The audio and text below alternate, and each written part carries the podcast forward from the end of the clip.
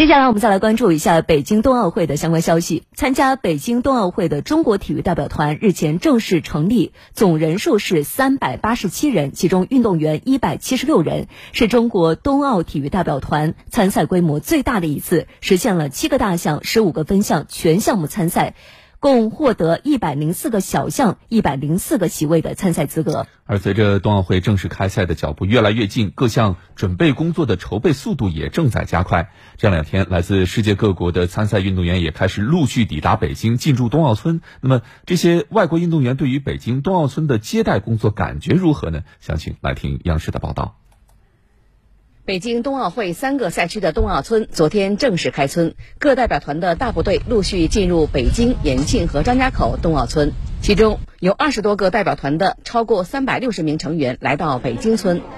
冬奥会期间，北京冬奥村将为约一千七百名运动员和随队官员提供二十四小时的保障服务。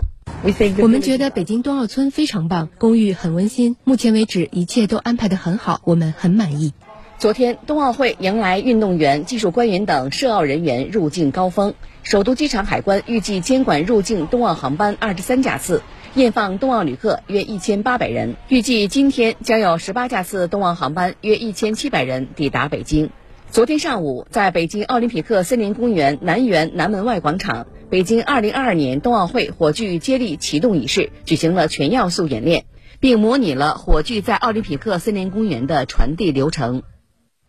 其实说起冬季运动，并非是在我国的现代才有。不知道大家在看一些清宫剧时有没有注意到这样的一个细节啊？那就是在冬季，紫禁城里会举办冰嬉节，而在冰嬉节上呢，有很多项目就和现代的冬奥会的比赛项目非常的类似。中国传统的冰嬉与现代冬奥之间到底有多大的联系呢？上海东方卫视记者日前呢就专门进入故宫去寻找答案，我们一同来了解一下。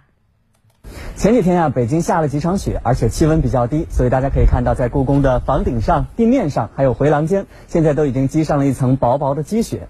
皑皑的白雪配上红墙黄瓦的故宫，仿佛一下子让人穿越到了过去。大家可能会觉得有点奇怪哈，为什么讲冬奥我们会来到故宫呢？哎，那我得告诉您，原来呀，曾经在故宫里面也举办过一场冬奥会。大家可以看到，在我手上拿着的这本故宫日历，它的最后一个月呢，展示的就是现在。收藏于故宫博物院的冰嬉图，在冰嬉图里面描绘的就是在清代乾隆年间将士们在冰上竞技的盛况。我们可以看到上面有这个双人的花样滑冰、单人的花样滑冰，还有这个溜冰、射箭等等项目。可见，在乾隆时期，我国的冰上运动发展就已经相当成熟了。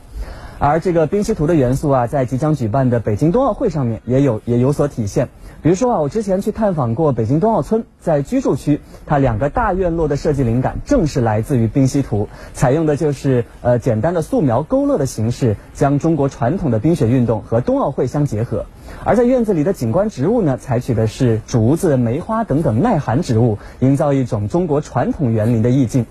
北京冬奥村已经在一月二十三号预开村，首批村民已经入住。一月二十七号正式开村。除了刚刚我们说到的外部设计，其实它里面的很多应用也都有很多的黑科技。比如说，在居住区的这个房间里面，可以有呃可以升降的这种床头床尾。而在充满工业风的运行区，语音导航智能服务机器人将会给运动员们提供精准的路线指引；而在这个生活补给加油站的广场区，各种美食、美容美发、冲洗打印等等生活服务应有尽有。全世界的运动员们可以在冬奥村里面吃得好、睡得好，而且才能有这种饱满的精神状态，去创造出好成绩。